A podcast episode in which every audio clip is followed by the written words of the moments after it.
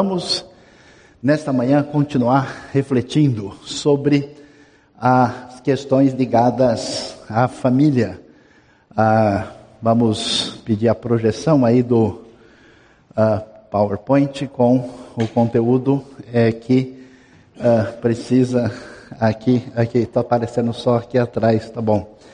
Ah, bom, vamos pensar o livro de Ruth, nós vimos a primeira parte e vamos ver como a tragédia familiar que acontece nesse uh, contexto vai mostrar Deus a trabalhar. E hoje nós vamos ver a segunda parte do livro. Uh, vamos aí no capítulo 2 para ver um pouquinho antes o que acontece, uh, o que o texto vai nos dizer. Lembrem-se que Noemi e Ruth ah, estão de volta em Belém, depois de tudo que aconteceu com a família. E agora a Ruth, ela foi né, lá, entrou por acaso na propriedade que pertencia a Boaz. E quando ela chega em casa, a sogra fica surpresa, começa a conversa. E a Bíblia diz que a sogra lhe perguntou: Onde você colheu hoje? Onde trabalhou? Bendito seja aquele que se importou com você. Então Ruth contou à sogra com quem tinha trabalhado. O homem do homem com quem trabalhei hoje é Boaz. E Noemi exclamou: Seja ele abençoado pelo Senhor, que não deixa de ser leal e bondoso com os vivos e com os mortos. E acrescentou: Aquele homem é nosso parente, é um de nossos resgatadores. E Ruth, a Moabita, continuou: Pois ele mesmo me disse: Também fique com os meus ceifeiros até que termine toda a minha colheita. Então Noemi aconselhou a sua nora Ruth, é melhor mesmo você ir com as servas dele, minha filha, noutra lavoura. Poderiam molestá-la. Assim Ruth ficou com as servas de Boaz para recolher espigas até acabarem as colheitas de cevada e de trigo. E continuou morando com a sua sogra. O que, que a gente vai perceber nessa história tão inusitada?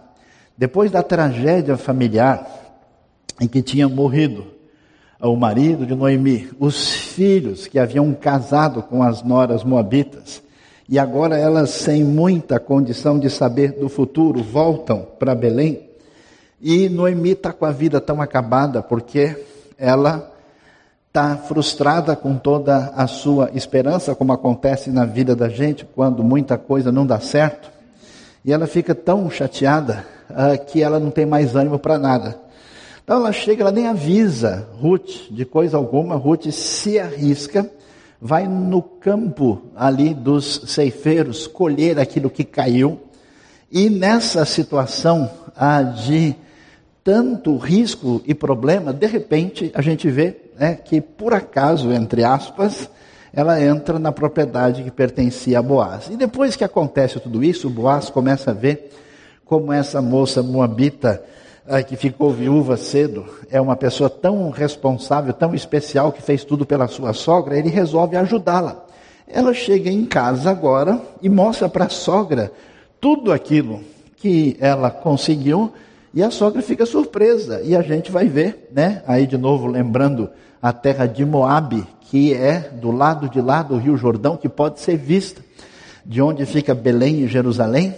Ah, o que, que a gente vai descobrir? Coisas que mexem com a vida da gente, coisas que afligem o nosso coração, coisa que machuca a vida das famílias. Noemi tinha perdido todas as esperanças. Quando você passa um baque, passa uma situação difícil, não pense que a fé desapareceu, o que os problemas não acontecem ah, porque você é uma pessoa que conhece a Deus. Esse texto mostra como isso tinha acontecido. Noemi tinha perdido as esperanças. Ela que conhecia o Deus verdadeiro, ela que tinha apresentado o Deus verdadeiro para Ruth, ela e sua família. E ela está tão assim, né, como a gente diz, desacorçoada, tão assim perdida na vida que ela nem pensou em procurar Boaz. Como a gente mencionou, né, imagina alguém que tem um parente rico e está em dificuldade e nem lembra de procurar porque a pessoa não está mais com nenhum ânimo no coração. Agora, olha que coisa interessante, ela começa a retomar as forças do coração. ela começa a aconselhar Ruth. Diz: Olha, minha filha, esse homem vai ajudar você, que bom que aconteceu isso. O interessante, a ironia, é que todo o sofrimento, toda dificuldade que representou ah, problemas financeiros, representou luto, representou sofrimento intenso, a gente vai ver agora, de maneira surpreendente, que a pessoa que conhecia o Deus único, que era Noemi, vai ter o seu coração consolado pela Ruth, que é a Moabita, que era pagã e que conhecia uma realidade onde se adorava um Deus que exigia sacrifício humano. Então é muito impressionante como Ruth é que vai restaurar o coração de Noemi no meio dessa tragédia familiar onde Deus começa a trabalhar.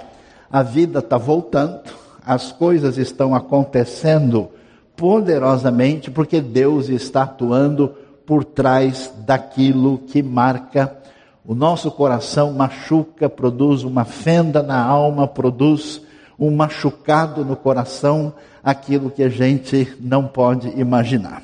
E o texto prossegue dizendo que certo dia Noemi, sua sogra, lhe disse: Minha filha, olha que coisa, olha, olha que coisa bonita, mas cheia de graça, é o texto que passa para a nossa lição. Olha que coisa, né? Confira comigo no replay. Minha filha, tenho que procurar um lar seguro para sua felicidade. Para quem não estava nem querendo viver mais, para quem já tinha jogado a toalha, né, o lençol, né, as roupas de cama, de mesa e de banho, tudo fora, eu preciso procurar um lar seguro para a sua felicidade. Boaz, senhor das servas, com quem você esteve, é nosso parente próximo. Esta noite ele estará limpando cevada na eira. Lave-se, perfume-se, olha até dica aí de como. Depois a, a, as irmãs da igreja faziam um curso com Noemi, como é que a coisa funciona aqui, né?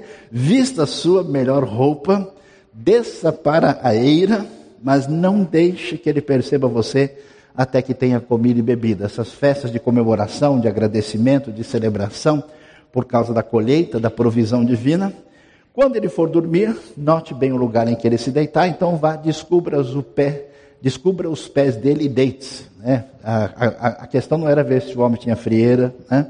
ou se tinha algum problema sério, ou se precisava um, um sapato muito grande. Ah, isso é uma maneira de um costume antigo que esse deitar-se do lado e depois falar a frase que ela vai falar é basicamente se colocar à disposição para ser pedido em casamento. Oh, né? Vocês vão, vou, vou tomar um copo d'água aqui, né? São os costumes antigos. Então vá, né? É, ele lhe dirá o que fazer. Respondeu Ruth: Farei tudo o que você está me dizendo. Observe bem que nesse mundo antigo, quando uma a mulher ficava viúva, muito cedo havia uma responsabilidade por uma lei chamada lei do levirato, discutida lá em Deuteronômio capítulo 25 em que o parente mais próximo, que tivesse possibilidade, fosse disponível, ah, casaria com ela para evitar que ela ficasse com os filhos numa situação ah, de dificuldade. Quando a coisa acontece, então a história é longa, eu não vou contar tudo para vocês, vou fazer suspense para vocês lerem em casa mais tarde. Ah, quando ela vai, ela deita, ela diz para Boaz, ó, ah, é, é, coloca sobre mim a sua capa, que traduzindo para o português, claro, o senhor quer casar comigo? Né?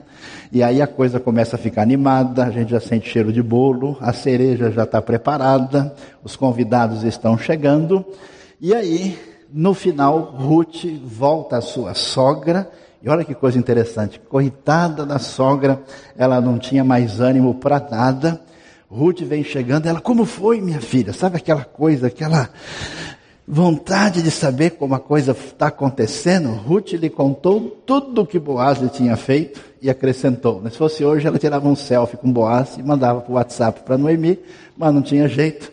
Então, ela contou, olha, ele me deu esses, estas seis medidas de cevada, dizendo, não volte para sua sogra de mãos vazias.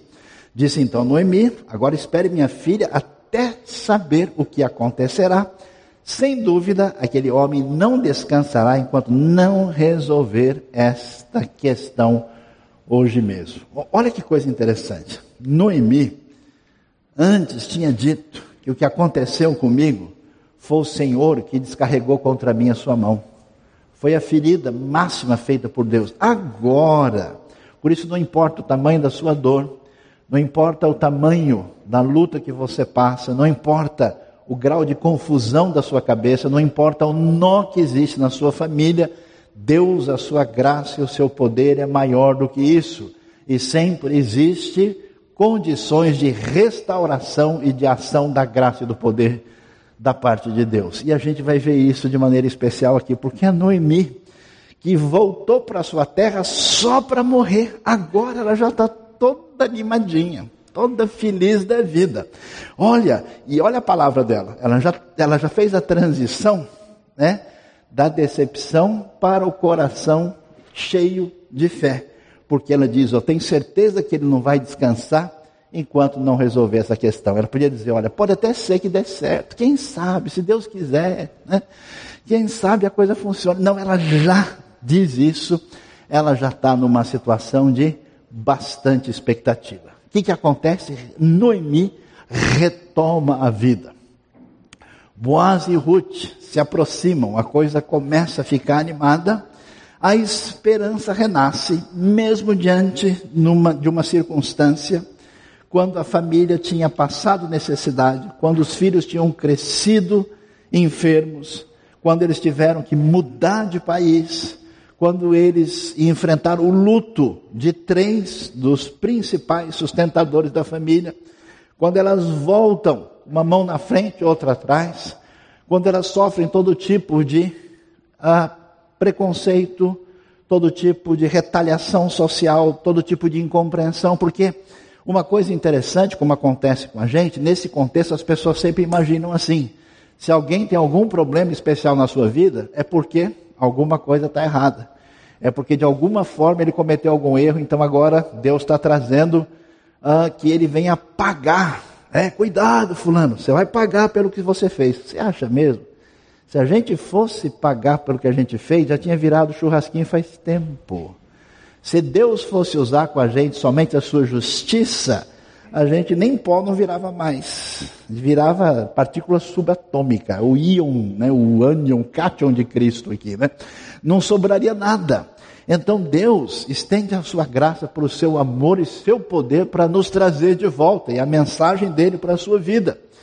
As dificuldades, o caos, o conflito, os problemas, as coisas sem sentido, são caminhos diferentes que Deus usa para atingir a nossa vida conforme os seus propósitos e o seu poder.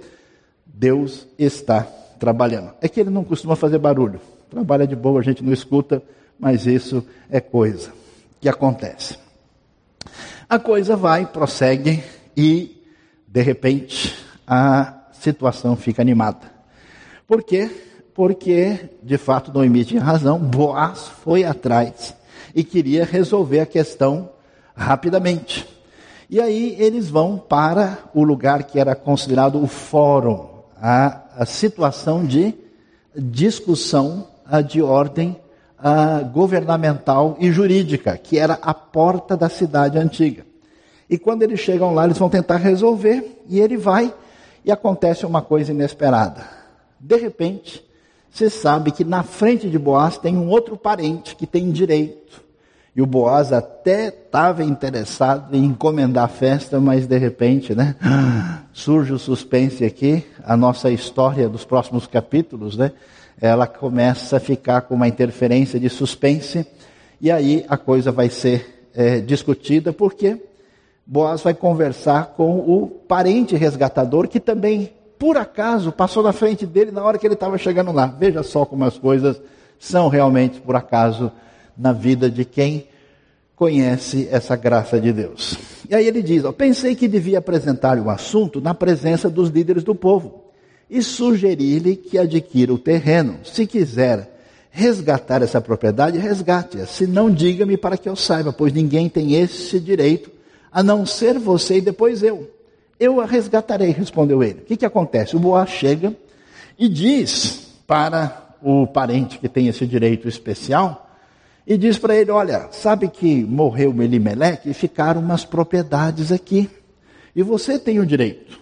E Só que tem o seguinte: você tem o direito, quando falou que é resgatar propriedade, conseguir terreno, o homem ficou animado, ó, deixa comigo. É isso mesmo, eu vou resgatar. Então tem a segunda, a segunda página do contrato. Vamos ler? Junto com a propriedade, tem uns extras aí. Você leu as notas de rodapé? No dia em que você adquirir as terras de Noemi e da Moabita, olha que o texto faz questão de chamar ela de Moabita toda hora, estará adquirindo também a viúva do falecido, para manter o nome dele em sua herança. Imagine um encontro aí, Boaz com os líderes da cidade, com o outro resgatador, a conversa toda, a gente vai ver a providência divina, o resgatador aparece na hora certa, Boaz passa a tratar do assunto, de novo a gente vê que Deus está trabalhando.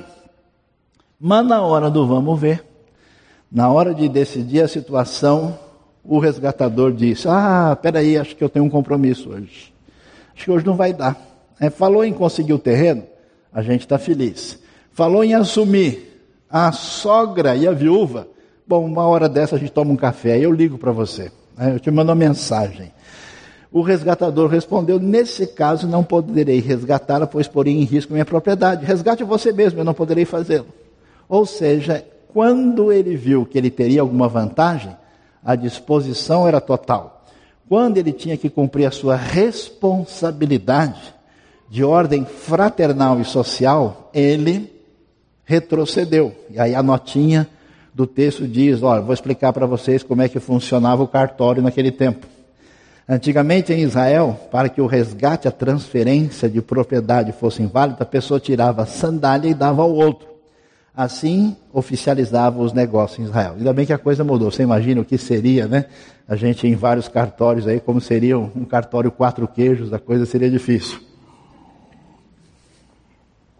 Quando, pois, o resgatador disse a Boaz, adquira você mesmo, tirou a sandália, e a gente vai ver que coisa interessante. Preste atenção à ironia.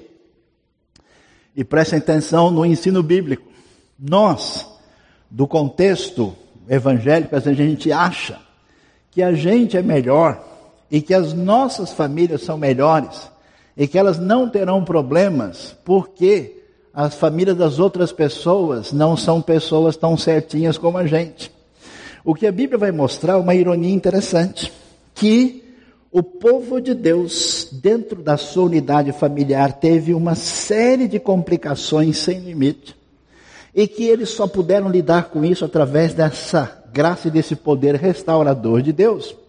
E gente que tinha sido criada no ambiente religioso de Israel, que tinha ido na escola dominical, que tinha aprendido o versículo direitinho, que conhecia o Deus único, que não participou do culto ao Deus que exige sacrifício humano. Como é que ficou o produto final disso? É uma coisa, parece uma, uma outra edição da parábola dos dois filhos, da que a gente conhece como filho pródigo. O resgatador é um homem israelita. Quem é Ruth? Uma mulher pagã, moabita e ligada aos cultos piores possíveis. Quem é este homem? Alguém de que a gente espera tudo, que tem a maior consciência fraternal e social possível, mas não é isso que aparece. Ele só tem um interesse em sua vantagem. O que, que Ruth fez? Arriscou a sua vida pela sogra. Colocou a sua vida numa situação de risco, numa terra onde ela não seria bem aceita, porque ela conheceu o Deus da aliança e da graça que mexeu com seu coração e a sua vida e ela mudou a sua proposta. Este homem rejeita o seu papel. É interessante a gente ver como é que as coisas de Deus acontecem pelos caminhos que a gente não entende, pela compreensão da sua graça e do seu poder e pela consciência de que todo mundo, não importa em que ambiente esteja ou de onde tenha vindo, que não se submete a essa relação com Deus, estará sujeito às mesmas enfermidades. Num certo sentido, os problemas que atingem a gente atingem qualquer pessoa desse mundo. E o remédio sempre se dá debaixo dessa compreensão de como Deus é e como Deus age. Diante dessa atitude absurda desse homem de quem a gente esperava tanto, Boaz anunciou aos líderes e a todo o povo ali presente E ele está lá adiante, né? Tinha que ter pelo menos dez líderes para referendar e valer. Vocês hoje são testemunhas de que estou adquirindo de Noemi toda a propriedade de Elimeleque, de Quilion e de Malom. Também estou adquirindo o direito de ter como mulher a Moabita Ruth, viúva de Malom. Olha como essa frase é forte. Viúva, essa pessoa não serviu a Deus direito, por isso que passou por isso. Moabita, não fala nesse nome de novo, vira essa boca para lá para manter o nome do falecido sobre a sua herança e para que o seu nome não desapareça do meio da sua família ou dos registros da cidade, vocês hoje são testemunhas disso. Os líderes de todos que estavam na porta confirmaram. Somos testemunhas, faça o Senhor com essa mulher que está entrando em sua família, como fez com Raquel e Lia, que juntas formaram as tribos de Israel. Seja poderoso em Efrata, ganhe fama em Belém, e com os filhos que o Senhor lhe conceder dessa jovem, seja a sua família como a de Pérez, que Tamar deu ajudar. Boaz casou-se com Ruth. Ela se tornou sua mulher. Boaz a possuiu. E o Senhor concedeu que ela engravidasse dele e desse à luz um filho. Aqui a coisa explode. Por quê? Porque você imagina o pessoal vendo esse casamento, hum, se Boaz está entrando numa roubada. Rapaz, o cara é maluco. Vai casar com viúva. Vai casar com essa situação estranha e ainda com a Moabita. Então imagina aqueles olhares assim de gente, né? Ultra fechada e conservadora, com todo tipo de pensamento negativo. Aí o texto diz assim: Vocês sabem quem é o Deus que agiu na história de Israel? Você sabe quem é o Deus que age e restaura poderosamente a vida das famílias? Vocês acham que o casamento de Boaz e Ruth é coisa difícil para eles? Pois é. Sabe que bênção que é invocada sobre casamento? Bênção que a gente jamais poderia imaginar. Eu esperaria que o texto falasse que haja sobre ele a bênção de Sara, ou a bênção de Rebeca. Não! Deus escolhe logo a família de, de Jacó, a pior possível. Aquela onde a confusão com o sogro gerou uma família polígama que é criticada na Bíblia onde Raquel e Lia e as duas concubinas estavam presentes. E Deus agiu poderosamente na história para restaurar. E essa história que é evocada lá. Se Deus deu jeito em Jacó e na sua descendência, vocês acham que Boaz e Ruth vai ser difícil para eles? E se vocês acham um pouco isso, sabe quem é o Deus com quem vocês estão lidando? É o Deus que agiu na vida de Judá. Judá, filho de Jacó, que abandonou a sua nora, que ficou sozinha. A semelhança desse israelita que não se importa com o que vai acontecer com Ruth e Noemi. E um dia, essa nora abandonada no desespero se vestiu de prostituta cultural. Judá saiu com ela. E aí, quando ele soube que ela estava grávida, queria mandar queimá-la.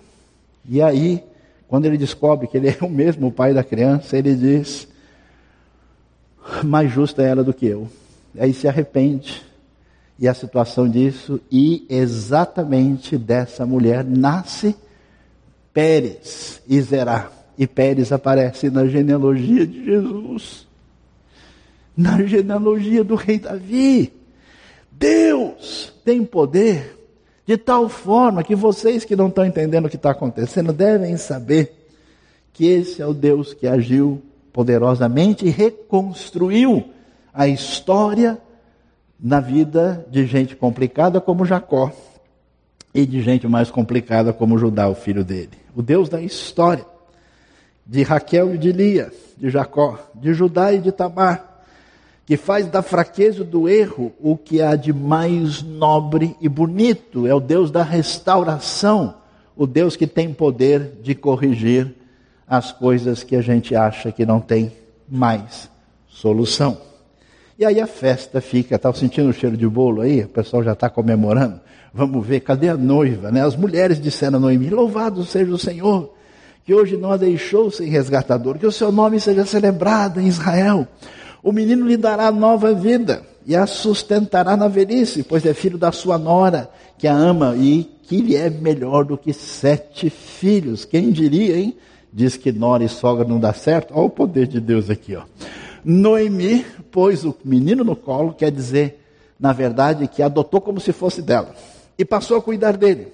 As mulheres da vizinhança que chegaram, né, falando: Nossa, essa Noemi, como ela está envelhecida, será que é ela mesmo? Parece com ela, aquela fofocaiada danada. Agora, elas celebram o seu nome e disseram: Noemi tem um filho. E lhe deram o nome de Obed. Esse foi o pai de Jessé, foi o pai de Davi. Noemi celebra e o livro de Ruth termina dizendo: Olha, pessoal, quer saber de uma coisa? Esta é a história dos antepassados de Davi desde Pérez. O livro foi escrito, redigido, quando o rei Davi já existia. E quando eles comemoravam isso, o livro vai dizer para a gente: quer saber como é que começou essa história extraordinária que Deus fez hoje? Começou por uma genealogia que vai de Pérez, Errom, Urão, Abinadab, Nasson, Salmão, Boaz, Obed, Jessé e o rei Davi. A história de Ruth, a gente vê ali que Deus trabalha, trabalha na sua vida, trabalha nos contextos confusos que você não entende, trabalha na sua dor, trabalha nas suas perdas, trabalha no seu coração machucado. Numa situação de tragédia familiar, Deus trabalha para construir bênção especial para toda a nação e o mundo, através da dor que atingiu uma família, uma nação e o mundo para sempre foram abençoados. Porque Ruth é ancestral de Davi e de Jesus. E quando a gente ouve a história que no tempo dos juízes era uma loucura e parecia que tudo tinha se perdido, o livro de Ruth, que aparece logo depois, conta para a gente que essa história aconteceu no tempo dos juízes. Deus abençoe a nossa vida e o nosso coração nessa manhã porque é de quem a gente menos espera, da forma menos compreensível, por caminhos insondáveis, Deus constrói sua linda história de salvação e redenção. Por isso, coloque a sua dor, o seu problema, a sua dúvida, a sua confusão diante de Deus hoje, porque o Deus que fala com a gente é o Deus da história de Ruth. Baixe a sua cabeça, vamos orar e apresente o seu problema diante de Deus, a sua dor, a sua dúvida, o seu questionamento, o seu machucado, aquilo que você não entende. Deus permanece, todo-poderoso, bondoso, cheio de graça e de caminhos especiais. Bondoso Deus Pai querido, em nome de Jesus, abençoa profundamente aqueles que procuram agora o, a tua face, a tua presença e que lutam contigo, apresentam a sua dor, apresentam as suas dúvidas, apresentam a Deus aquilo que nem eles sabem explicar e que só tu conheces. Age poderosamente no coração, derrama da tua graça, da tua bondade, do teu poder e da tua cura nesta manhã, em nome de Jesus. Amém.